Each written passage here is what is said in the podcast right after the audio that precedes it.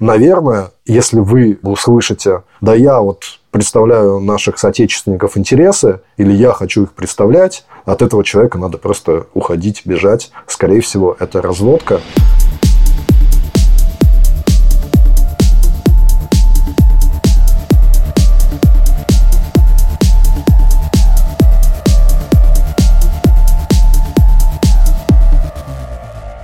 Всем привет! В эфире канцлер Иберхайн. Сегодня разговор у нас будет о самых лучших закрытых русских дискотеках в Берлине. Печальные такие воспоминания. От Вольтажа до Клубники, где там она была, на Франкфурте Тор, кажется, называлась станция. Не был ты там, Алекс? Нет, я все эти названия мне ничего не говорят. Ах, ладно, расскажу потом как-нибудь. Потому что это подкаст о немецкой политике и только о немецкой политике. С вами я, Дима Вачедин. Я писатель, журналист. Пишу о немецкой политике для Deutsche Welle, Медузы и других изданий. И Алекс Юсупов, я политолог, работаю в фонде имени Эберта, занимаюсь немецкой политикой как в рабочее время, так и после работы. Очень важный выпуск, потому что он юбилейный. Это десятый наш выпуск и последний в сезоне. Мы немножко паузу возьмем, отдохнем. Должен был быть выпуск, в котором сойдутся как-то основные линии подкаста и одновременно мне показалось, что не стоит нам разводить слишком большое количество лишних сущностей. То есть у нас был один знаменитый стертый подкаст про Берлинскую стену, но у нас еще был один выпуск, который вы не слушали, просто это наш первый пробный выпуск, который мы с Алексом записали просто на iPhone. Это был отличный выпуск, очень хорошо поговорили, поняли, что нам друг с другом нравится говорить, и у этого есть какой-то потенциал. Но он записан был на iPhone, ужасное качество, поэтому, конечно, мы его вам не показали. Говорили мы тогда про русскоязычных в Германии, миграцию, собственно, которой мы отчасти и принадлежим, или даже не отчасти, что отчасти. Ну, родной язык русский, и у меня, и у тебя. Тот стертый выпуск мы не вернем, но вот этот вот разговор мы решили повторить, хотя нам будет, наверное, не просто, а кто любит два раза говорить об одном и том же. Однако, произошли какие-то события, и появился в голове какой-то новый поворот этой темы. Те, кто подписан на меня в соцсетях, знают, что я уже две недели бегаю с так называемым туса-водителем. Это очень прикольный путеводитель на русском языке по Берлину 2001 года с упором на развлечения, на клубы и на бары. Его написала Катя Мосина-Микульская, такой модельер, как ее Артемий Троицкий в этом «Тусоводителе» написал, самая модная русская девушка Берлина. Во-первых, очень хорошие тексты. Это 2001 год. Еще нет эмиграции массового туризма. В Берлине относительно немного русских. Сам Берлин еще не стал самым модным городом мира, как, мне кажется, он сейчас является. И с удовольствием читая эти тексты, я как-то в них погружался, уходил и подумал, что, блин, почему мне так приятно быть в этом времени? И понял, наверное, что в какой-то степени война обнулила, может быть, в том числе и последние эти два десятилетия жизни русскоязычной миграции в Германии. Может быть, что-то пошло не так. Может быть, мы опять вернулись вот на ту точку 2001 года, да, когда массового туризма россиян в Европу нет, когда вот те вот привычные нам русскоязычные обитатели Курфюрстендама и так далее далеко не так заметны, и бутики в западных районах города стоят пустыми, и как-то вообще вот этого духа газпромовского сейчас в городе не наблюдается. Ты еще по нему соскучился, что ли?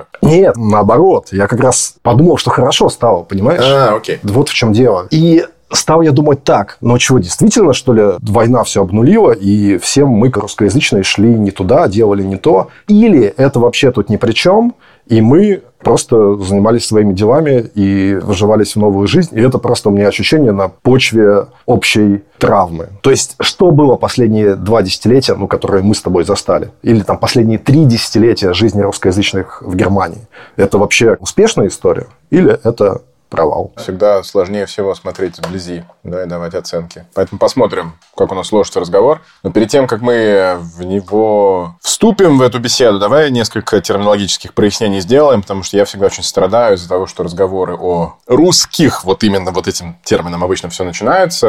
Это ужасно неразборчивая, непонятная беседа обычно. Особенно с немцами. Они вот используют это слово, да? Русный, рус, ну, русские, русские. А на самом деле непонятно. Есть вообще такая вещь, как единое сообщества, точнее, мне, например, понятно, что его нет. Ну, поэтому давайте с терминами. Термин русские как группа вообще, по-моему, использовать стало невозможно. Ну, он ничего не обозначает, и он что-то уводит от каких-то основных групп. Россияне ты уже упомянул, да, ну, россияне в данном контексте люди, приезжающие из России, или люди, люди с российским паспортом, которые тут живут. Окей, все понятно. Термины русскоязычные ты использовал. Есть два конкурирующих термина русскоговорящие и русскоязычные. Звучит вроде одинаково, на самом деле немного разные вещи. А русскоязычные – это свойство. Вот у человека есть свойство. Он высокий, блондин, хорошего характера и русскоязычный. А русскоговорящий – это навык. И в Германии больше используется термин русскоговорящий как практика социальная. Потому что, опять же, она наблюдаема, ее можно услышать, и она сама по себе, возможно, создает вот какое-то пространство информационное, культурное, социальное.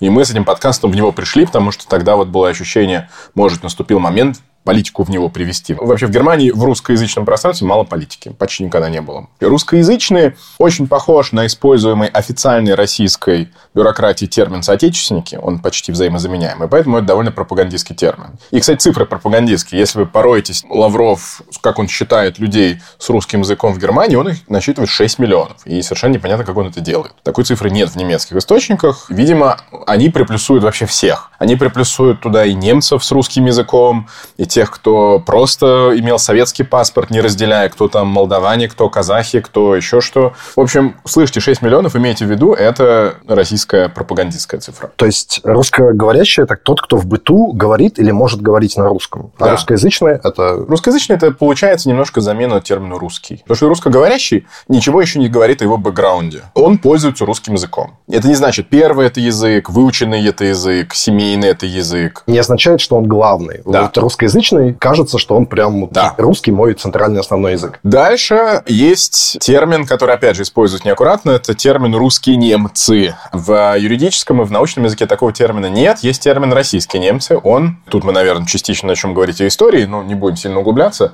Российские немцы – это немцы не из Российской Федерации, а из Российской империи. А это принципиально важно. То есть, это 18 век. Екатерина Великая начинает приглашать туда немецких поселенцев. Они расселяются по разным уголкам империи, создают всякие свои образования.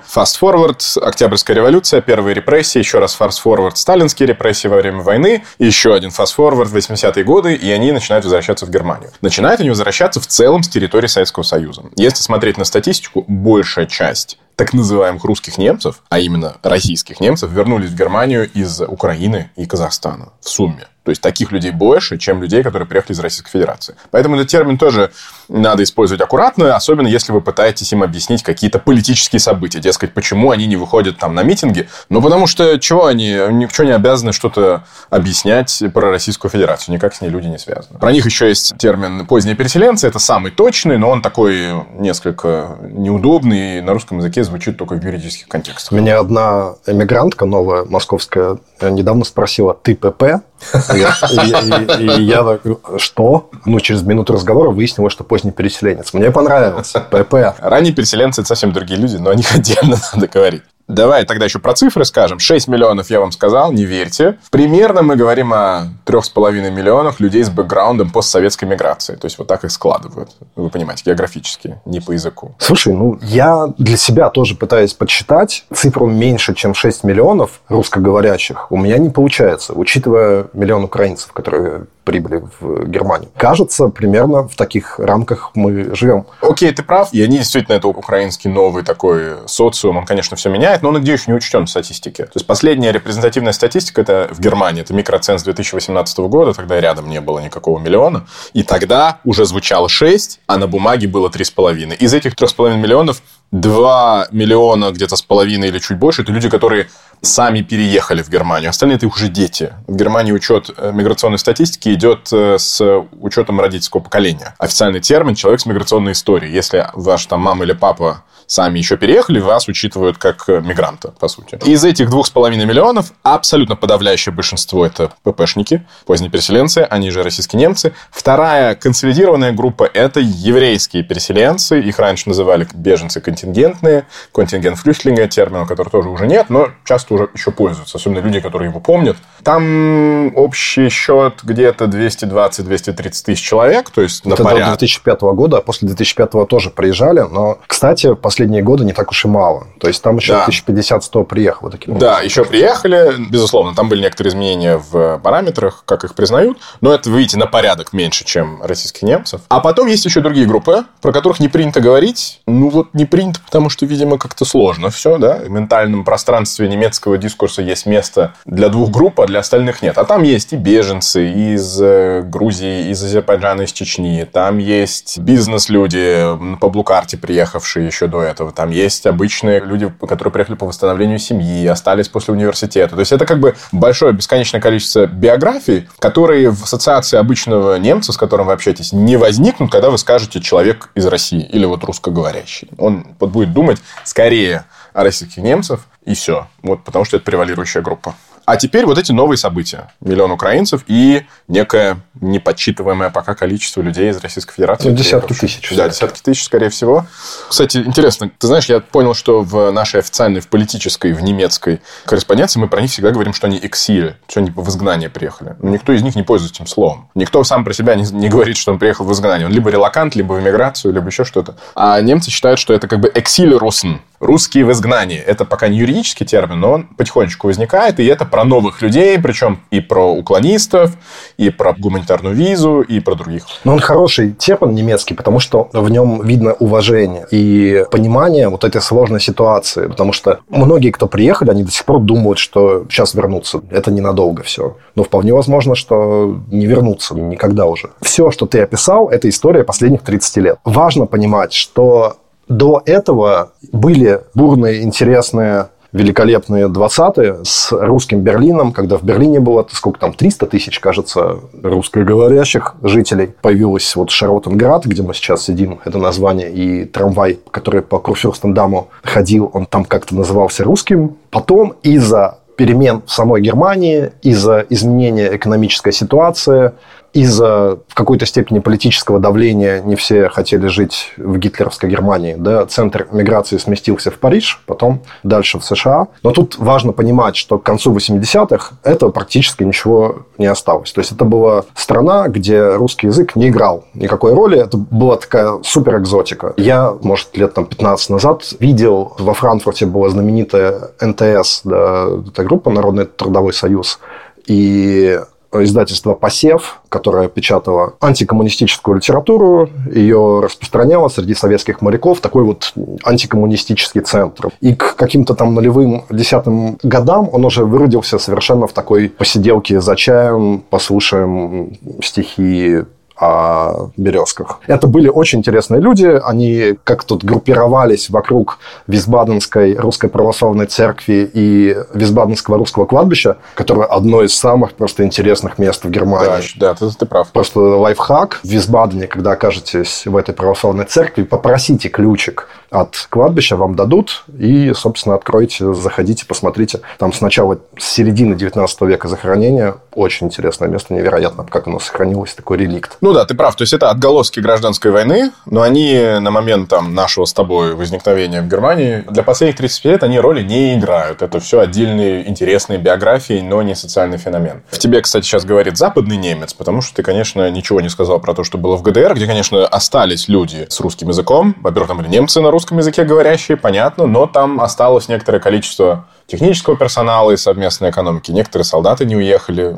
отдельные, но это тоже не было массовым феноменом. То есть это были отдельные истории, поэтому когда вы натыкаетесь на таких людей, которые вам говорят, откуда у них русские корни, в данном случае я осознанно использую этот термин, имейте в виду, это самородки, это уникальные истории. Надо еще сказать тем из вас, кто немецкий только либо учит, либо не владеет, либо не собирается, что немцы не разводят э, в э, термин русский и российский, русский руслендиш, хотя грамматически могли бы, но и в СМИ только в самых нудных научных статьях это делается. Это можно сделать по языковой норме, но этого никто не делает. Ни в политических документах, ни в новостях, ни в книгах. И поэтому очень такой недифференцированное использование слова «русиш», «русский», оно и ведет вот к такому большому количеству потенциальных недоразумений. Поэтому извините мое нердовское занудство, но это должно быть проговорено. Да, после нердовского занудства биографические истории, как говорится. Я, когда приехал в Германию, попал вот как раз после волн ПП пик прошел, шло уже на спад, но все равно еще много приезжало.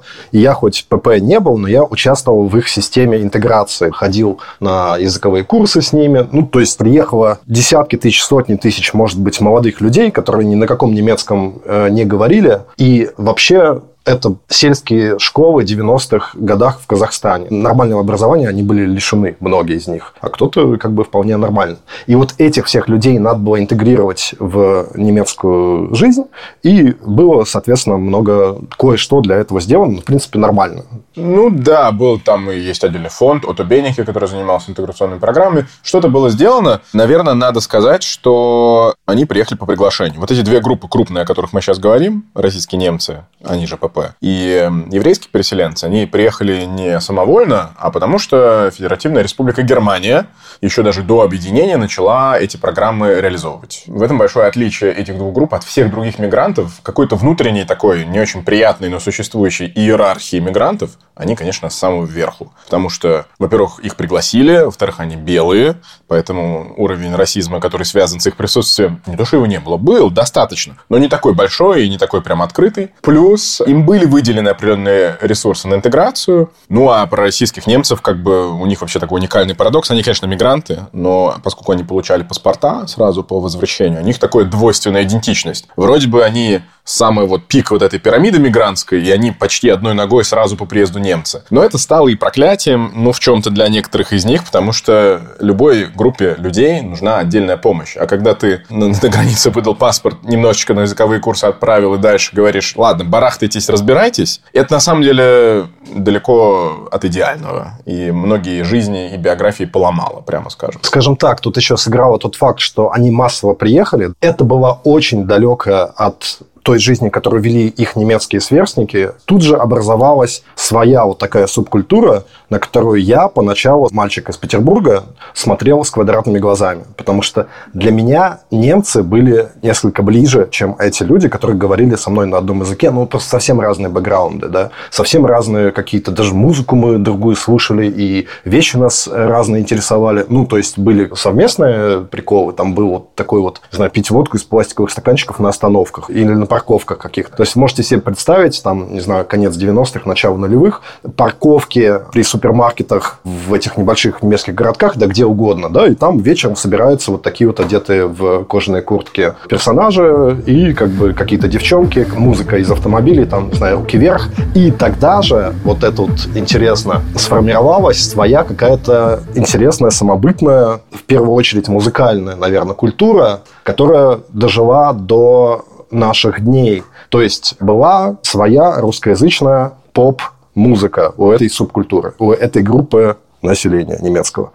Тогда же образовалась система такого времяпровождения под названием «Русские дискотеки». Их на страну, может, было, там, не знаю, 10-15 таких центральных. Это были громадные такие ангары на 2-3 тысячи человек. И они стояли где-то возле маленького какого-то городка в центре, где там какие-то автобаны пересекаются, да, и туда вот люди русскоговорящие, российские немцы в основном, с радиуса там 200-300 километров приезжали просто на тусовки. То есть это было такое развлечение. Кто-то едет на дискотеку на автомобиле, к нему садятся друзья, 5 человек, 200 километров, пятницу вечером. Это не то, что как в Берлине сейчас ты можешь в пятницу в клуб прийти, в понедельник выйти. Они в субботу 4-5 утра уже разъезжались. Не, ну реально ехали под часами туда, часами обратно. Я не один раз выпало быть водителем, который не пьет.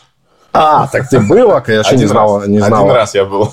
Не, не знал об этой твоей жизни. Ну, то есть, если ты был в русскоговорящей среде, то ты был лох. Если ты... Ну, просто других развлечений толком не было, куда должен был есть. И на этом всем великий немецкий современник, писатель Владимир Каминер написал роман «Руссен Диско», который сделал его знаменитостью на национальном уровне. Все приезжающие удивляются, кто такой Владимир Каминов, что он на немецком пишет. Ну вот имейте в виду. Да, но о русских дискотеках там, тем не менее, ни слова. Вот об этом феномене, но это в этом тоже его гениальность. Потому что это немножко про Берлин, а об этом поговорим. Мы понимаем, что вот в 90-е сформировалась какие-то группы свои, там, исполнители. Я слежу за Васей Пряниковым, потому что он из Майнца, да, я в Майнце в университете учился, и он как бы вот поет про там шашлыки, водочку, такого плана. Автобан не космос, Deutschland не Россия. У него был хит в 90-х годах. Автобан не космос, Deutschland не Россия. Потом пришел «Газпром» с его деньгами, стал этот немецкий рынок интересен и русским исполнителям, и хлынули сюда начес звезды из России и Украины, и вся вот эта вот развивавшаяся в каком-то отношении музыкальная культура, это все исчезло и было похерено. Но реликты остались, и каждый год проводится ярмарка русскоязычных, кажется, она называется, лет русских немцев. В Бад Зальцуфене в этом году была. И представь себе, помимо вот Васи Пряникова «Фактор 2», это вот «Фактор 2» единственное, кого могли слышать люди, живущие в России и в Украине, из вот этой вот волны самобытных исполнителей, да, потому что в какой-то момент они стали известны и в России. Оно, ну, начинали-то они здесь, да, в Гамбурге, кажется. То есть, это такие наши русскоговорящие чуваки. В этом году они не только Томаса Андерса зазвали, да, который, в принципе, обычный чес раньше для него было на, и в России, и на русскоязычную аудиторию, но и Моргенштерна, представляешь? То есть, вот он при, приезжал. Вот это очень интересно, эти культурные процессы обмена. Просто, слушай, тебя я понял, что какие-то определенные культурные, классные, уникальные штуки возникают, конечно, только в изоляции. Да? То есть, всегда вот это соотношение дистанции и связанности, оно было уникальное в эти годы. Мы понимали, что мы где-то все вот эти условные постсоветские, советские, непонятно какие люди связаны чем-то. Ну, не, не, нельзя было так просто это сформулировать. Но при этом мы жили вот под такой крышкой, и там было что-то свое самобытное. А потом, чем больше глобализации, тем больше все это смыло. Тут интересно вот что. Вот у нас время путеводителя. 2001 год, когда и Катя пишет, ну, она написала, что вот появляется там Каминер какой-то, модный писатель. Он в 2000 году выпустил книжку Russendisko, он ставил пластинки в кафе «Бургер». Это я еще застал, когда приехал в Берлин. И вот такая вот история. Что происходит в следующие 10 лет? С одной стороны, русскоязычные, конкретно в Берлине, становятся самой модной группой населения. Да? То есть ты не мог никакой мелкий бизнес открыть, никакой бар открыть без какой-то русской фишки. Вот эти вот шоты, водка, вот именно это не в каком-то глобальном смысле, да, а Берлин как-то открыл свою восточноевропейскую идентичность. Очень было вот модно. Я еще когда приехал, ты что, русскоговорящие были прям вау. Это меня порадовало, потому что в Западной Германии, если честно, ну, ты говоришь по-русски, ну, молодец. А он говорит там по-турецки. Вот русскоговорящие в Берлине тогда было вау, это прям интересно, это интересный бэкграунд, это человек здесь не чужой, и это человек, который вписан в, ну, скажем так, культурную элиту, да, mm-hmm. потому что ты везде свой, да, ты заходишь, шот водочки выпил, там на выставку сходил, отлично было. Но это все не играло никакой роли в русскоязычных баблах, там вот в Баден-Вюртемберге, где я рос это было все абсолютно где-то там, далеко. И никак не было не связано с тем, что у тебя там Русендиско или твой магазин, в котором ты покупаешь э, этнические продукты, скажем так. Тогда еще ходили, там покупали телефонные карточки, с которых потом можно было монеткой выцарапать код, ввести его в телефон, чтобы задешево позвонить родственникам куда-нибудь в Казахстан или там еще. Это как бы миры не соприкасавшиеся. И поэтому я так пытаюсь напоминать о том, что когда приходит Сергей Лавров и говорит, это все русский мир, это в первую очередь идеологема, потому что ничего общего в нем нет. Давай про девочку Лизу, может, поговорим. Мы говорим сегодня о русскоговорящих как о политическом феномене немецком. Вот 90-е. Люди приехали. Все было просто. Ты приезжал, тебе выдают немецкий паспорт, ты говоришь, за кого голосовать. Все тебе просто. Тебе говорят, русаки голосуют за ХДС, турки голосуют за СПД, за социал-демократов. Все просто. Картина мира проста. Кто был полюбопытнее, он спрашивал, а почему как бы голосуют за ХДС? Ему отвечают, потому что Коль нас сюда позвал. Все. Коль нас вернул. Вопросов нет. Ну вот действительно, они интересная группа. Они вроде мигранты, но получают право голоса, потому что получают гражданство. Вы помните нашего Оскара Лафонтена из выпуска про Сару Вагнкнехт? Когда Коль придумывает эту программу, по возвращению исторических немцев, ему Лафонтен в лоб говорит, что это все ты себе избирателей приводишь, и все это попахивает таким очень странным национализмом, которого не должно быть в современной Германии. Но для Коля это важно. Он хочет, чтобы новая Германия была такая классная, добрая, вернула всех пострадавших. И надо это упомянуть, потому что это принципиально. Возвращали и приглашали немцев не по принципу их этнической принадлежности, а потому что это группа пострадавшая от репрессий в Советском Союзе. То есть здесь логика у евреев и немцев одинаковая. Им воздается за те потери и трагедии, которые с ним произошли в 20 веке. А не потому, что одни евреи мы им больно сделали, а другие немцы, и раз у них немецкая кровь, по израильскому типу возвращайтесь. Это часто люди путают. Это не в этом была логика. Но неважно, они возвращаются, они начинают голосовать, и ты прав, что долгие годы, ну, я точно не помню там по годам, ну, абсолютное большинство голосуют за ХДС. Ну, то, что кажется, что вот, да, это они нас привели. Потом начинает меняться. Чем дольше люди находятся в стране, тем больше они разбираются. И они понимают, что... Мы об этом говорили в других выпусках. Это время кризисов. А, начинается война. Люди идут в Бундесвер, ты про это говорил. Они участвуют в операции в Kosovo. У них формируется собственное представление. Потом Афганистан. Доля российских немцев в тех частях Бундесвера, которые в Афганистане, выше среднестатистической. И экономический кризис, хардсфир, то есть вот это все, что связано со шредеровским наследием, это поскольку люди, пришедшие работать, и здесь у нас есть социоэкономическая статистика, показывающая, что среднестатистический российский немец готов работать и работает больше своего немецкого немецкого идентичного человека с образованием, зарабатывает меньше. То есть это очень-очень прилежное поколение мигрантов. И они на себе чувствуют видят, через какие проблемы проходит немецкая экономика. И 40%, и это большая цифра, 40% всех российских немцев с правом голоса голосуют за все, что слева от политического центра. 40%. Да, 60 ХДС. И вот внутри вот этих, которые голосуют за ХДС, все больше и больше разочарования, все больше и больше обострения радикализации. И когда возникает альтернатива для Германии, некоторая часть, которая, ну, вообще была и так правых взглядов. И не будем забывать, что есть интересный, не очень хорошо исследованный феномен, что советская миграция во всех странах, куда она попадает, приводит к движению системы вправо. Это Израиль, это Соединенные Штаты и это Америка. И богатые и бедные выходцы из Советского Союза, которые начинают вливаться в политику, ведут к тому, что там все начинает уходить направо. И это связано, видимо, с травмами советскими, ну и неважно с чем. 15 год, миграционный кризис, и они прямо уходят целыми когортами избирателей, голосовали до этого момента за ХДС, все, доверие потеряно к Меркель. Меркель сломала доверие многих из э, российских немцев. У этого был повод, да, искра, которую эту пороховую бочку подожгла так, что на какое-то время действительно сильно бомбануло. 11 января 2016 года в берлинском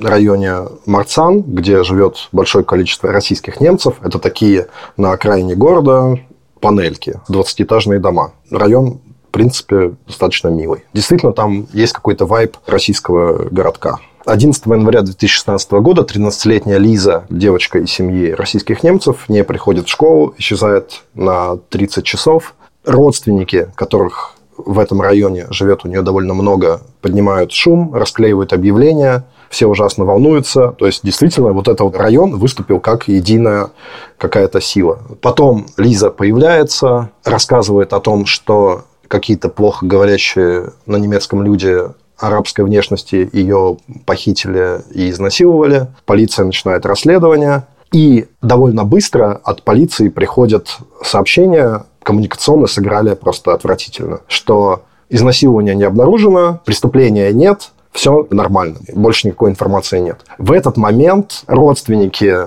этой девочки, они продолжают говорить, что да нет, преступление было, ну, такое ощущение, что что-то там есть. И у улицы, да, у района четкое ощущение, что полиция прикрывает беженцев. Там как раз какое-то недалеко общежитие для э, беженцев. И полное ощущение, что полиция покрывает, чтобы не разжигать. И тут уже вообще народ просто возмущен до нельзя и собирается там супер холодным зимним вечером, когда это было 16 января 2016 года, в Марцане собирается народный сход. Человек 300-400. И там вот люди на каких-то там импровизированных возвышениях, там кто-то говорил просто сверху с магазина, это незаконно. В Германии достаточно легко. Это уведомительный характер политических собраний. Надо просто уведомление написать. Но никто этого не сделал. Это же народное какое-то движение. И полиция не смогла его разогнать. Знаешь почему? Потому что мегафон не работал у них, или на холоде, или что-то еще. Там был какой-то русскоязычный сотрудник, и он говорил, ваше собрание незаконно расходитесь, но так как мегафон его не работал, это не слышно нифига было, и полиция не стала там применять силу. А в этот момент уже какая-то и немецкая пресса, и российская либеральная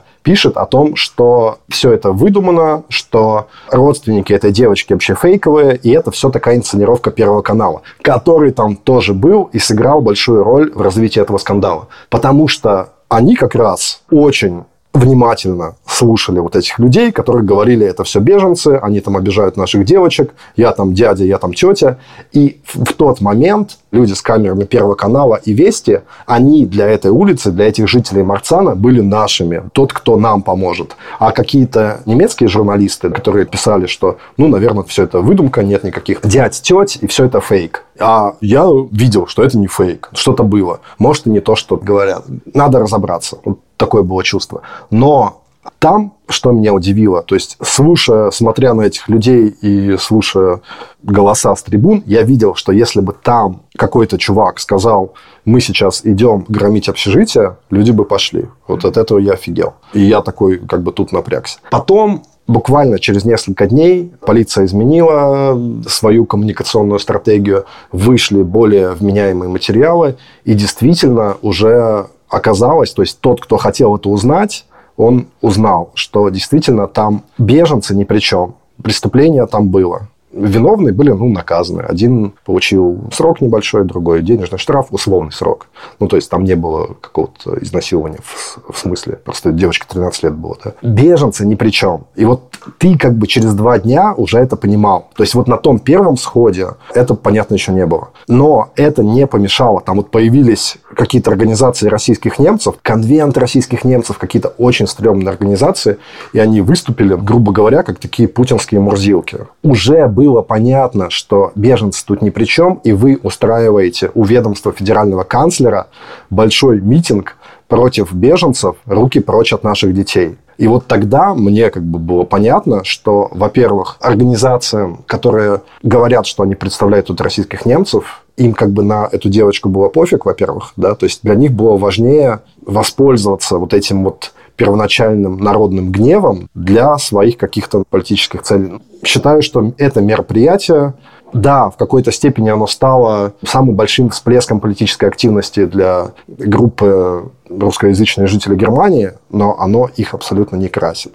Потому что это началось со лжи, то оно как-то потеряло смысл. Ну, потому что понятно было, что беженцы ни при чем. Сразу эта вот вся постройка оказалась на каких-то гнилых ножках. И вот у меня было ощущение, что, ну, блин, ребята, алло. Это как раз формировка Фаль Лиза или Метхин Лиза, которую слышали очень многие в Германии, которые совершенно не разбираются в происходящем, потому что я у тебя перехвачу эстафетную палочку. С немецкой стороны долгое время вся эта история не была окончательно прояснена, и сложилось впечатление, что российские немцы – это пятая колонна. Что им вот там из Кремля диктуют какую-то дестабилизационную повестку, да, и они сразу выходят э, бунтовать перед канцелярией Меркель, требуют э, там каких-то непонятных репрессивных мер, и в целом выглядят как э, люди, которые не дома, а реализуют чужую какую-то кремлевскую историю. Да? Что здесь надо сказать аналитически?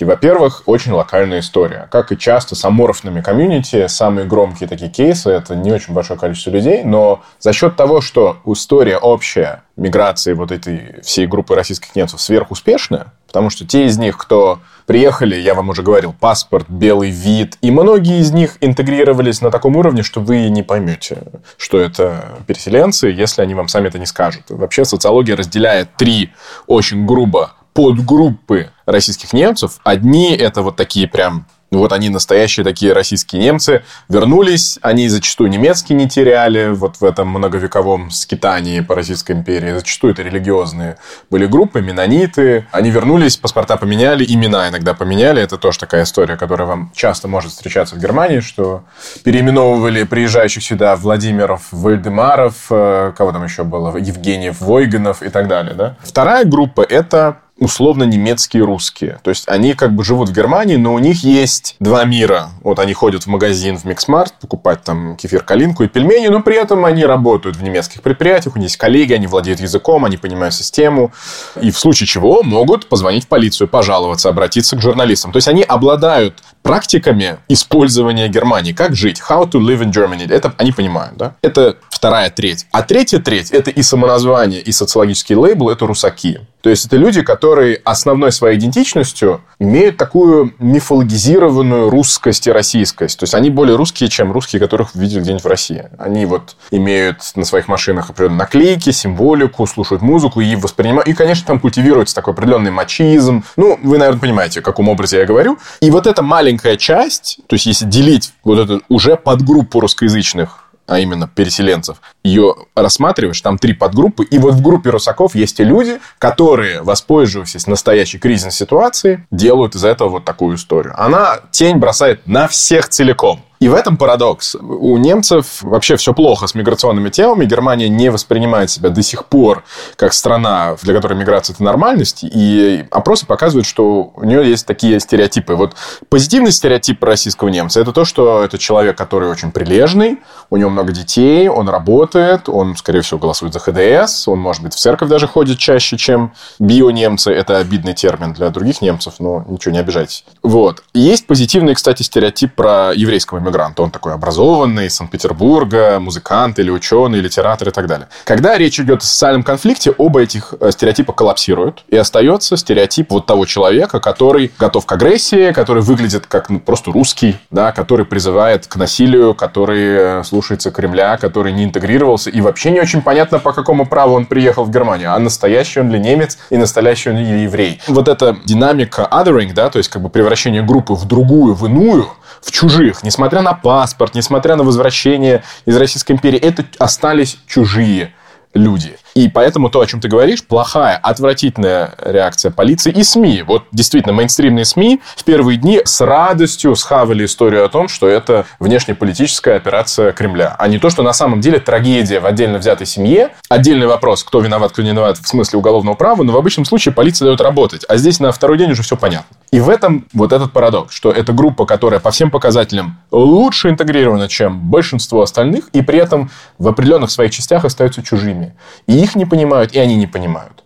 Это было в 16 году, это не так давно. В 16 году впервые немецкая политика заговорила на русском. Потому что после этого 18-17 год выборы в Бундестаг. Немецкие политики смотрят на дело девочки Лизы, такие, ага, сейчас эти люди, во-первых, проголосуют за альтернативу для Германии, и с ними надо как-то разговаривать. Остановитесь. Да. Соответственно, Deutsche Welle тогда выпускала первое ток-шоу на русском языке. Ну, то есть, представьте, да, какие-то немецкие политики, которые говорят по-русски, но его не использовали там последние лет 15. И вот они как бы путая русские и немецкие слова, ну, таких ток-шоу, где тоже там ведущие не очень. Ну, просто это как бы для всех новая какая-то история. Ну, блин, мы как бы тут со своим подкастом тоже не всегда можем слова подобрать, а тогда там 17-й год. Соответственно, основные политические партии переводили свои программы там на русский язык.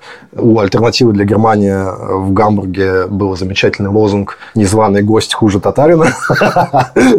Ну, вот это про беженцев. Но на самом деле, как бы тогда и у немецких э, партий лозунги были своеобразные. Да? То есть Меркель тогда выбрали под лозунгом «За Германию, в которую мы все охотно живем». Да? In, für Deutschland. In dem wir gut und gerne leben. Да. Это был ужасный лозунг. Да. «За Германию, в которую мы все охотно и хорошо живем». Да? Господи, Меркель. Да? Ну, тогда хватило, такое было время. Соответственно, все политические партии навели свои бинокли на русскоязычных, которые вот выступили да, с этой девочкой Лизой. Что это за люди такие, спросили они. И оказалось, что русскоязычная в Германии очень тяжелая для агитации и очень обидчивая электоральная группа. То есть, во-первых, часть считает себя мигрантами, часть не считает себя вообще мигрантами. Часть считает себя русскоязычными, часть не считает себя русскоязычными. Часть поддерживает санкции э, против России, часть не поддерживает. Это социология, то есть срез, как обычное как бы немецкое общество, грубо говоря. Как с ними работать, совершенно непонятно. Это не то, что, ну, какое вот требование, которое их объединит. Да нет такого требования. То есть ты скажешь, ну, наверное, надо сказать, санкции против России убрать, и все русскоговорящие будут за тебя голосовать. Да нифига. Нифига. Некоторые тебе еще и по шапке надают. И, кстати, говоришь социология. Я, поскольку работаю в этих контекстах заказа и анализа всяких данных, чтобы вы понимали, сделать опросы э, вот русскоязычной Германии – это ад. Это очень сложно, потому что система учета миграционных вот этих историй, бэкграундов, она абсолютно сломанная в Германии. Ты получил немецкий паспорт, все, ты выпал, хотя ты еще интересен именно для этих целей. То есть, с социологической точки зрения, очень сложно сделать репрезентативную выборку, где будут звонить по телефонам именно тем людям, которые уже немцы, но при этом еще как бы вот российские немцы-переселенцы. И обычно используется аномастический способ, то есть люди берут телефонные книги. Не смейтесь, в Германии есть телефонные книги до сих пор, в которых большая часть жителей, особенно малых городов, поименно указаны. Если они... Раньше даже надо было бы активно отказываться. Тебя просто записывали туда, и все. Они лежали в любой телефонной будке, как в фильмах. Ты мог подойти и посмотреть, как позвонить там вот этому, как Юсупу позвонить. И вот эти социологи берут и начинают делать просто списки выборки людей с фамилиями похожими. Вот звучит как-то по-русски. Это когда? Сейчас? Что До сих пор это единственный Господи. метод социологический провода телефонных исследований. Потому что как иначе набирать выборку? Получается, у тебя там, во-первых, всякие болгарины, украинцы и прочие, а все те, кто немцы, у которых там фамилия Мартинс или Вальдмансхойзер или еще что-нибудь, их там нет. То есть вся социология, которая у нас есть по этой группе, она отвратительно низкого качества. Просто вот в целом. Тут надо сказать, что русскоязычная диаспора, скажем так, или русскоговорящая, она оказалась к этому вниманию совершенно не готова. То есть, когда какой-то там подзорная труба немецких социологов, которые наконец-то могли достучаться до кого-то и кого-то ловили на улице, он отвечал там мямлям совершенно что-то невразумительное. Кроме того, вот помимо вот этого кринжового митинга у ведомства федерального канцлера, надо сказать, что в других регионах Германии тоже были эти митинги, 10-15 тысяч примерно в основном русскоговорящих людей вышли на улицы в те январские дни 2016 года. Кроме этого, никакой самоорганизации никто не проявил. И, в принципе, немецкие партии, несмотря на то, что риторика была «нам нужно хапать русскоговорящих», казалось, немецкие партии, немецкие политики почесали в затылке и, честно говоря, плюнули, забили. Да, и на самом деле сделали это по понятным соображениям, потому что ресурсы ограничены для избирательных кампаний, надо идти к тем группам, у которых есть отдача, к тем же туркам, например, которых больше, и граждан там больше, которые могут голосовать. И здесь сказывается, опять же, некоторая такая принесенная собой из этого советского мира специфика. Ты используешь слово диаспора, а я считаю, что такой штуки нет, потому что диаспора подразумевает действительно социум, оторванный от материнского общества и существующий в своем соку. И ни институтов нет. Вот ты говоришь Русендиско, наверное, единственный институт. Потому что если это церкви, то они не специфически русско-немецкие. Они какие-то там баптистские, протестантские и так далее. Если это профсоюзы, то это тоже общенемецкая история. У тебя нету никаких как бы институтов, ну, есть там шахматные клубы, синагоги, есть немножечко что-то, но они не организуют общее пространство совместных интересов. Мне известно только два совместных политических требования, которые долгое время существовали, а сейчас тоже пропали. Первое, в первое десятилетие признание советских и потом российских, как бы постсоветских образовательных всяких документов, дипломов или там докторских степеней и так далее. Потому что реально для экономической интеграции в стране, а в Германии все очень закрыто сертификацией. Надо иметь на любую профессию профессию не просто навык,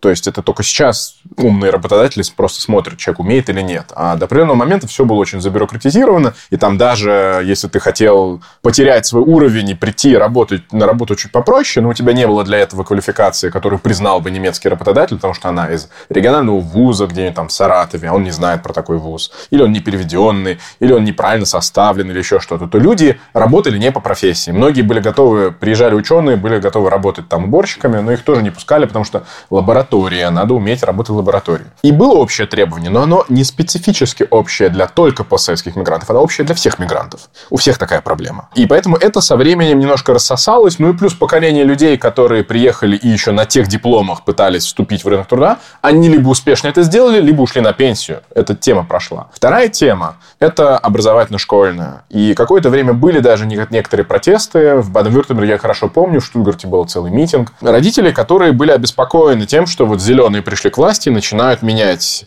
методику и дидактику в школах и включать туда всякие просто гендерно-сенситивные примеры. Причем там речь не шла о том, что начинают какой-то новый предмет преподавать, а просто о том, что на уроках математики там не Паша и Маша, не Паул и Паула пошли на рынок, а может быть просто однополая семейная пара и вместе они что-то закупают. То есть вот такие минимального косметической формы модернизация привела к определенному протесту. И он был настоящий, потому что действительно большая часть населения, особенно из российских немцев, они более консервативны. И у них вызвало это некоторую раздражительность. Но сейчас это тоже стало частью общей такой культурной повестки борьбы с левым либерализмом, с волкнес, со всякой там то, что АДГ называет гендерной пропагандой. То есть это тоже стало общей темой, а не конкретно важной для этой группы.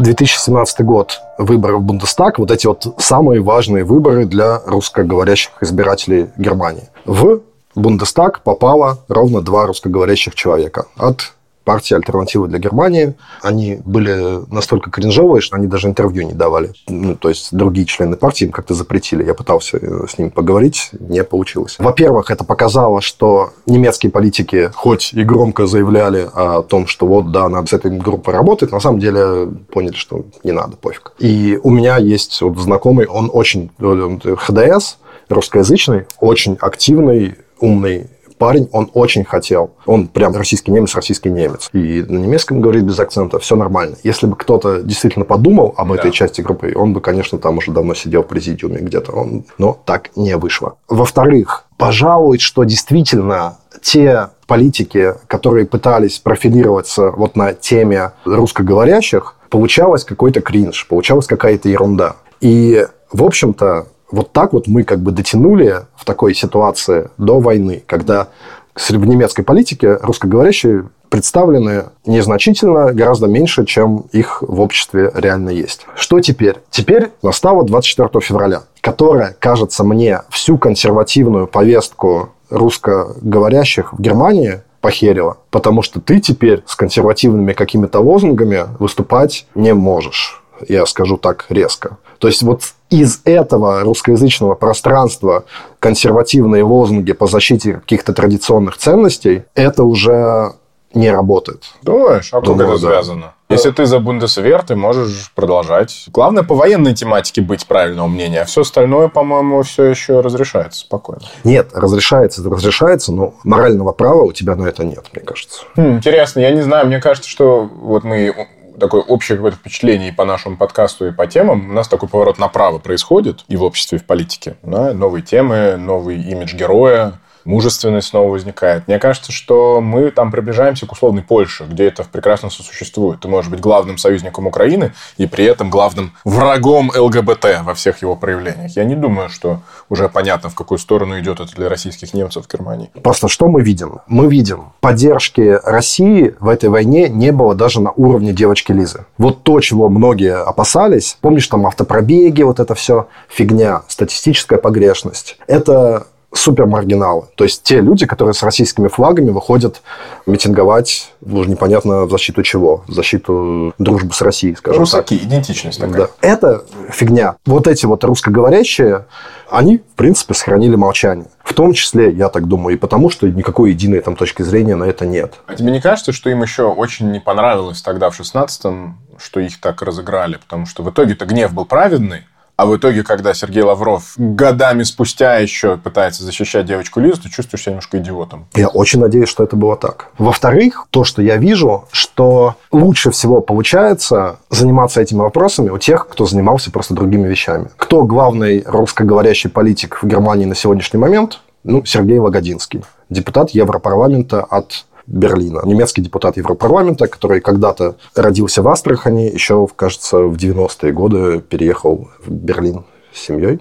Лагодинский, как я понимаю, в гробу видел всю эту русскоговорящую нашу Его группу. карьера совершенно другого профильного политика. Да, он совершенно этой темой никогда не интересовался. Он специалист по международным отношениям, все правильно, он юрист, он понимает отношения с Турцией, да, он представитель, кажется, каких-то групп Европарламента по взаимоотношениям с Турцией. совершенно он не хотел быть связанным с вот этой вот группой, о которой мы сейчас говорим. Этот имидж. Да, у него там имя, фамилия, но, извините, это совершенно он не интересовался этим всем. Но как бы сама ситуация, потому что кто-то это должен делать, и потому что он как бы умный чувак говорит на русском языке, его вынуждает, и он организовывает в том числе вот эту вот конференцию последних дней в Европарламенте, когда российские оппозиционеры встречались с еврочиновниками, да, вот это вот большая. Ну, короче, очень много делает, очень активен в этом направлении. Когда вот этот человек приходит не на повестке, я там за права русскоязычных, а когда он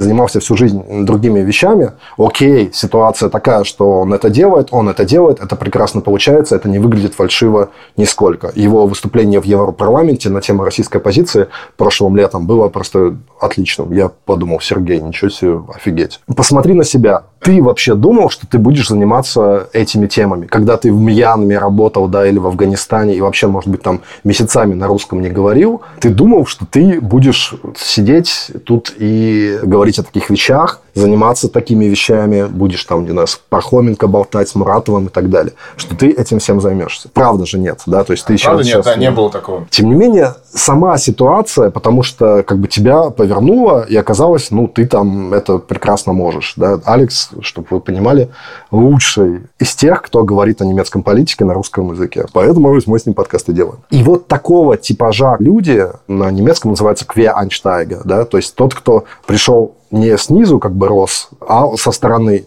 Вот эти люди, очевидно, это будущее представители этой русскоговорящей группы, потому что а кому еще? Да? Знаешь, вспоминает сразу еще имя Марина Вайсбанд. Она долгие годы была наверное, ну, самый впереди. Не буду обижать Логодинского, но тогда она была и по его поизвестней. Конечно. Она а, была звезда ток-шоу. Она была звезда, она была каждый день в вечерних всех ток-шоу.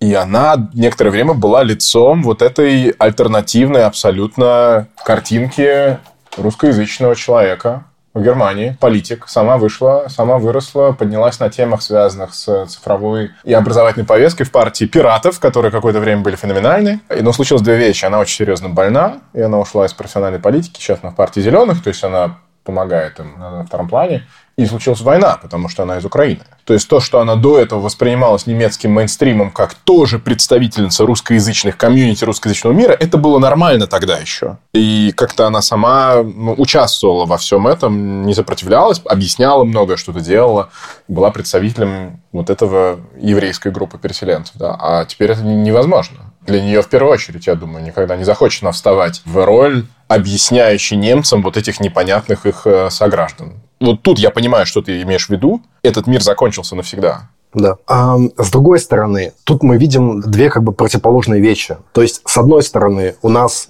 крах абсолютной политиков, которые пытались говорить от лица русскоговорящих, потому что их нет. А кто-то по логике вещей быть должен. И, э, во-вторых, у нас русский язык Просто из-за того, что уже выросло поколение тех, кто переехал в 90-е годы, и они от русского языка не отказались, и с удовольствием и в быту, и не только на нем говорит. С другой стороны, русский язык присутствует сейчас просто на всех этажах, во всех немецких институтах. То есть от политических до бизнеса тем более. Да, и культура, там, знаешь, опять же, 10-15 лет назад какой-нибудь Игорь Левит или Даниэль Донской – который в Netflix снимается. То есть выросло поколение людей, которые стали частью Германии не потому, что они представители, назначенные нардепы вот этого меньшинства, а потому что они просто... Это теперь их дом. И теперь это ведет к тому, что впервые, возможно, да, эти группы интегрированы. Так получилось, но они интегрированы лучше, чем они были интегрированы, когда они боролись за свои права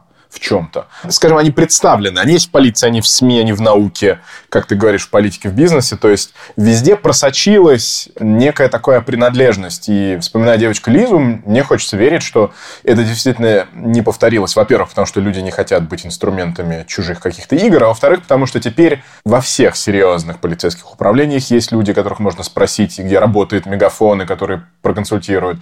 В редакциях сидят коллеги, которым можно подойти, которые сами из этих семей говорят, говорят по-русски, понимают психологию. Поколение родителей, которые, может, до сих пор только Первый канал смотрят. То есть это перестало быть знанием чужих. Это просочилось повсюду, и это очень хорошо. Тут еще можно сказать, что вот эти вот экзиль русин, да, которые приехали сейчас в какой-то степени русскоязычные украинцы, они приехали, во-первых, словно на подготовленную как бы почву, да, то есть их встретили русскоязычные какие-то там консультанты, просто врачи любого направления и так далее. То есть это уже гораздо, это не та вот ситуация, когда, не знаю, мы с тобой приехали, и мы видели вот эту стену, которая выстроена между русаками, да, которые там на парковках водку пили, и немецким обществом. И они друг на друга смотрят, как просто на инопланетяне да, с разных планет. Сейчас этого абсолютно нет. И получилось очень странная вещь. Когда русскоговорящие пытались выйти с плакатом и защитить какие-то свои права, то получалась фигня. А само собой как-то получилось все нормально. Ну, какое там требование? Я недавно был на, предположим, даже консервативные требования. Какие? Ну, защита вот, советских воинских мемориалов, да, допустим, Трептов парк. Вот недавно был на дискуссии, там были представители балтийских стран, которые их сносят да, в какой-то степени, оставляя только ну, те, которые представляют художественную ценность. А в Германии, как бы там был представитель Германии, и он сказал, что вот мы подписали в 90-м году договор с Советским Союзом, в 91-м мы его перед подписали с Россией. Дискуссии это абсолютно нет. Мы обещали, записали в этом законе, что мы сохраняем, ухаживаем за могилами красноармейцев, мы оставляем эти памятники в неприкосновенности. В Берлине ты даже танки с них не можешь убрать. То есть там были представители ХДС, которые пытались хотя бы танки убрать из мемориалов. Это ничего не получилось. Ну, это и, и непроходная позиция просто. Ну да. Большинство это не будет. То есть тут как бы нет дискуссий, даже несмотря на 24 февраля, вот эти монументы стоят, за ними ухаживают, танки стоят, в Трептов-парке цитаты Сталина стоят, кто-то там к ним гвоздики приносит. Проблемы как бы нет. А с другой стороны, даже на примере нашего вот подкаста, если вы тоже за соцсетями следили нашими с Алексом, то мы хихикали очень, что мы вошли в десятку политических подкастов Германии. Это было очень странно и смешно, да. и приятно. На, на, мы хихикали, потому что мы на восьмом месте там были, а сверху и снизу были Сайт, Шпигель, да, то есть... Анну Виль мы обогнали, она была ниже нас. Анну Виль это главная ток-вумен. Ну, как, я не знаю, как их объяснять по-русски. Ну, вот сидит и задает в главном прайм-тайме раз в неделю вопросы политикам. Такой Познер, можно сказать. Окей. В былые годы имеется в виду. Но вот это к тому, что а, за каждым из этих подкастов была там редакция, была какие-то ну, большие деньги, в том числе и которые вы, уважаемые жители Германии, платите теперь, если недавно тут живете. Не можете не платить. Они обязательны. Про это расскажем отдельно. Да. Ну, вот эти вот общественно-правовое телевидение, сколько там, двадцатка в месяц сейчас примерно. И наш такой панковский, условно записанный на кухне подкаст, он ворвался вот в эту лигу, потому что как бы нас слушают русскоговорящие жители Германии. Там Алекс хихикал, что у контент-исследователей, или как их назвать, э, этих, которые есть у этих вот больших институций, да, там они там переполошились и будут теперь выяснять, кто же там ворвался в этот хит-парад. Это говорит о том, что вы молодцы, да, а во-вторых, о том, что значение русского языка теперь другое. Мы, когда говорили о теме нашего сегодняшнего разговора, ты как бы упомянул, что вот может быть как испанский в США, да, ну то есть скорее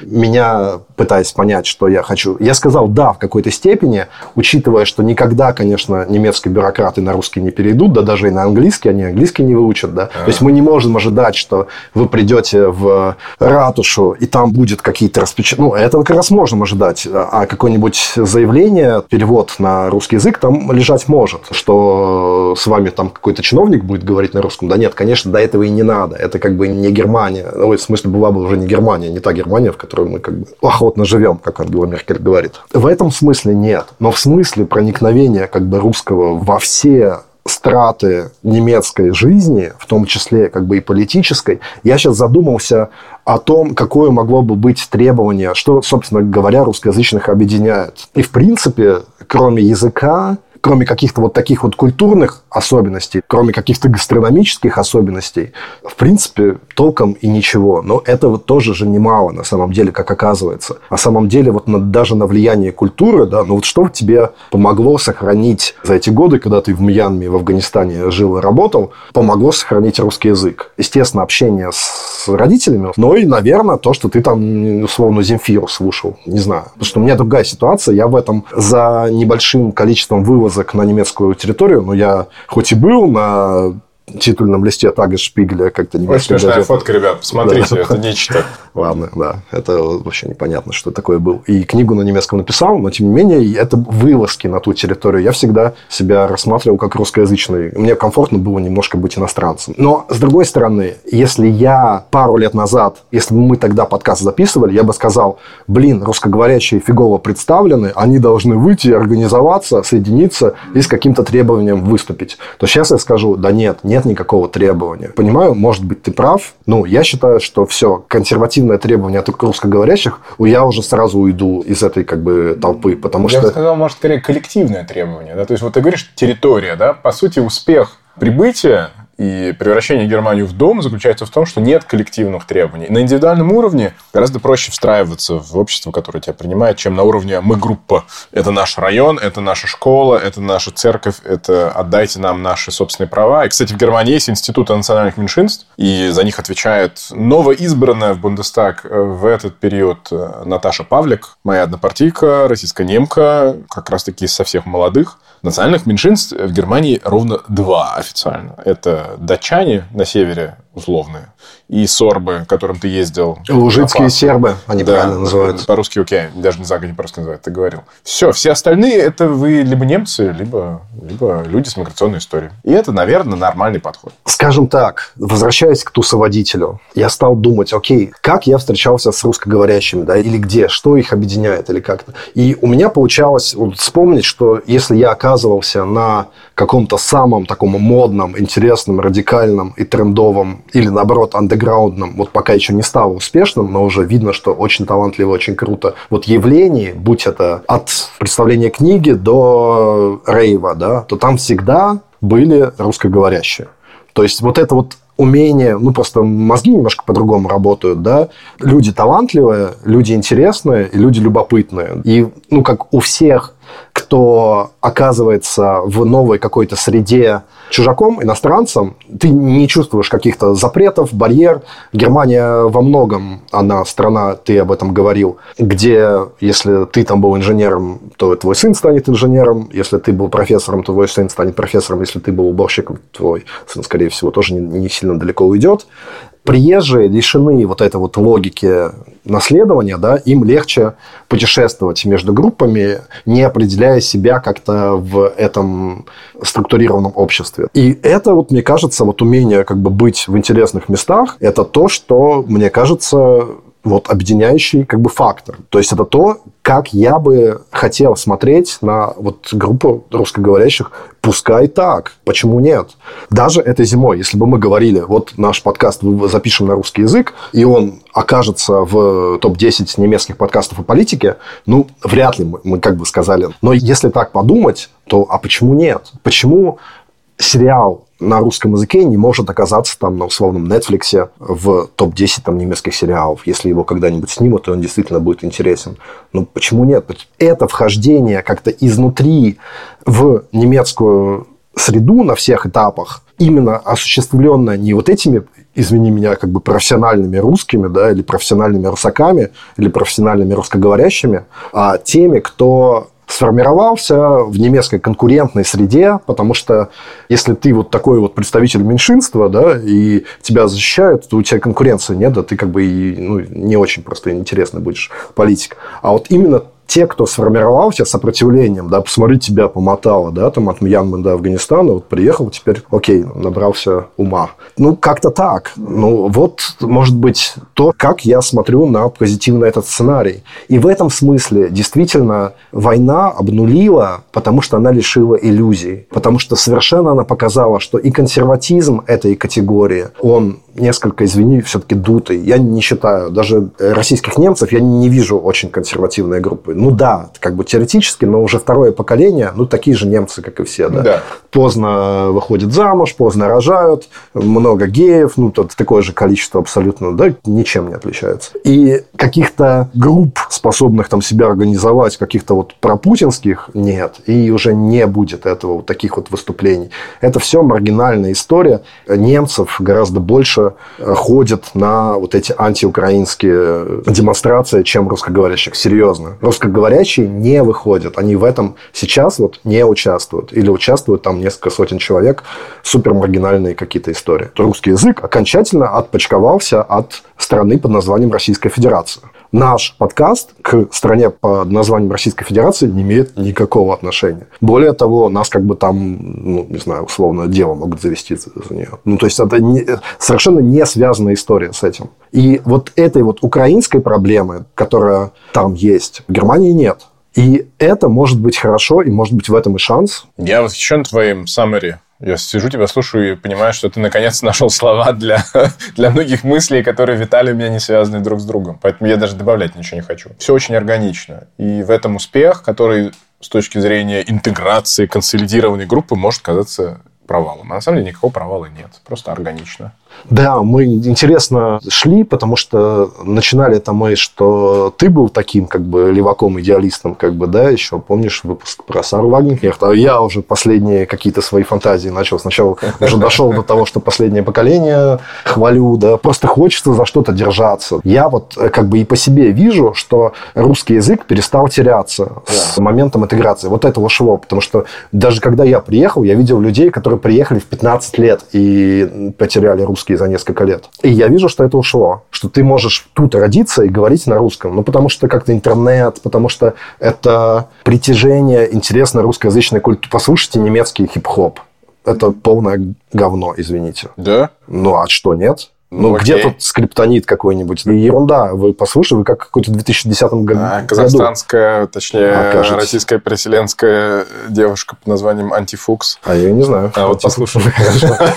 Ну вот, ну я к тому, что это притяжение русскоязычной культуры, да, которая не ослабевает, и с которым ничего сделать будет нельзя и невозможно, и Германия не собирается. Вот в этом ты прав, особенно, что не собирается, потому что не стоит такая задача. Вся эта история девочки Лизы не превратилась превратилось не в охоту на ведьм, не в ожесточение границ между отдельными группами людей. Есть, бывают какие-то отдельные приятные истории. Они всегда везде бывают, но пристально за этим наблюдая, могу с ответственностью сказать, что общий климат отношений вокруг русского языка в Германии остается чрезвычайно расслабленным. Да, ушли страсти, которые кипели год назад. Калинка Кефир убрала православный храм с этикетки заменила... Ой, черт с ним остался. Все, вкус такой же. Но магазин «Россия» с триколором, который вот тут вот на станции S-Bahn Шарлоттенбург, круглосуточный, стоит, также называется. Шашлыка там можно поесть, кажется, тоже 24 часа в сутки и переименовываться не собирается. Продает украинские продукты, но и русские тоже там. Ты вот про Берлин сказал, я на всю Германию расширю этот стейтмент. Германия во многом очень восточноевропейская страна, которая за счет своей близости исторической, географической и теперь вот социальной, она одной ногой на Востоке. И, может, поэтому все так.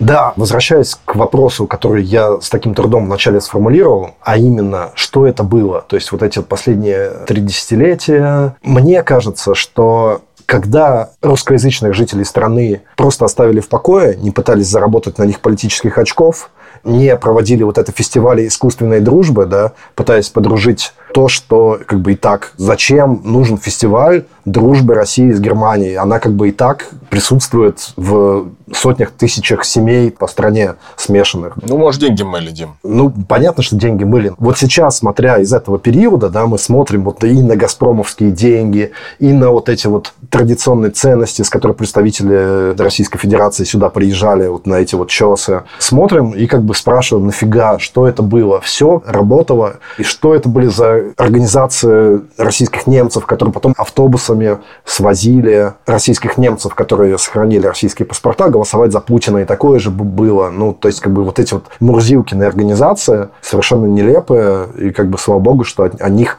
ничего не слышно после того, как война началась. Чем меньше старались, тем лучше получалось. А когда что-то это искусственно шло, то получалась полная фигня. И, наверное, если вы услышите, да я вот представляю наших соотечественников интересы, или я хочу их представлять, или я там что-то вот это вот, от этого человека надо просто уходить, бежать. Скорее всего, это разводка, Потому что такого понятия, как интересы русскоязычных, русскоговорящих, вот в такой стране, какая сейчас Германия, его нет и, наверное, быть не может. Там были даже настоящие разводки. Мы, я помню, делали небольшое внутреннее исследование, и вот эти АДГшные э, депутаты первого поколения с переселенческим бэкграундом. Была такая на блокчейне основанная виртуальная республика российских немцев, где за 5000 долларов тебе выдавали виртуальный немецкий паспорт, который облегчал тебе приезд, если ты еще не успел приехать в Германию за рубежа. Так что это мы не придумываем, там реально есть разводки. Поэтому в какой-то степени, да, можно сказать, что это крах целенаправленной политики в отношении русскоговорящих, но можно сказать, что это новый шанс и новая жизнь. Теперь не, не прожекторный луч, а рассеянный свет, мягкий на вас льется. Это же гораздо более приятно. Да, уф, ладно, кажется, получилось оптимистично более-менее закончить. У нас действительно, так, прощаясь, скажем вам большое спасибо, потому что у нас прорыв по слушателям за последнюю неделю. Это почему мы, собственно, вот попали в топ-10. Да? Алекс ходил к э, Владиславу Горину на «Медузовский подкаст», и там Владислав, спасибо, похвалил э, наш канцлер Берхайн. Пришли какие-то новые слушатели. Они по сарафану распространили на своих каких-то знакомых, и вот у нас невероятный приток. То есть, вот начиная, помнишь, с этого, на ту же тему какой-то красивый такой круг получился, да, потому что мы начинали вот как раз в этом месте, на этой кухне сядя с этого разговора, и вот спустя там 12 выпусков, два из которых вы не услышите, вот мы как бы сидим на той же кухне, но уже в топчике, уже как бы такие, можно сказать, не хуже Анны Виль, или в одной лиге, по крайней мере. Ну что, будем прощаться? На каникулы уходим? Да, уходим на каникулы. У меня появилась идея, что, может быть, мы на каникулах на разочек встретимся, еще что-нибудь там запишем, может, событие какое-нибудь произойдет. Так может, что да. следите, все будет. Мы не прощаемся прямо уж очень надолго. Да, и я хочу прям попросить вас нам разными каналами на Телеграме там или еще где-то в Spotify, там есть Q&A, в принципе, кто слушает, э, передать там какой-то фидбэк э, на следующий сезон, пожелания тематические, по формату, какие-то замечания, кому не нравятся какие-нибудь манеризмы моей речи, пишите. Не обещаю, что все будет реализовано, но мы все внимательно читаем. Это я вам обещаю. У нас нет пока отдельного вот канала для канцлера Беркхайна. Можно подумать, нужен он нам или нет. Подпишитесь либо на меня в Очедин, либо на Алекса канал Юсуповский. Просто мы анонсируем, скорее всего, встречу в Берлине летом. Хочется встретиться, поговорить и потанцевать. Может быть, устроить рейв какой-нибудь. Но главное поговорить совместить приятное с полезным. Можно без портупей будет, не будет у нас дресс-кода. Да, и так что очень рады будем вас там видеть, кто захочет прийти. Да, все. Спасибо большое Эльдару Фатахову. Давай, я перейму. От меня он еще не слышал слова благодарности, а я ему очень благодарен. Спасибо. Чудесно с нами прошел эти все выпуски, стертые и не стертые. Да, спасибо большое Лин Хесиной за наш графически гениальный логотип. Все, друзья, хорошего вам выходных, если вы нас в пятницу слушаете, когда подкаст выходит. Ну, или любого другого дня недели. До связи. Пока.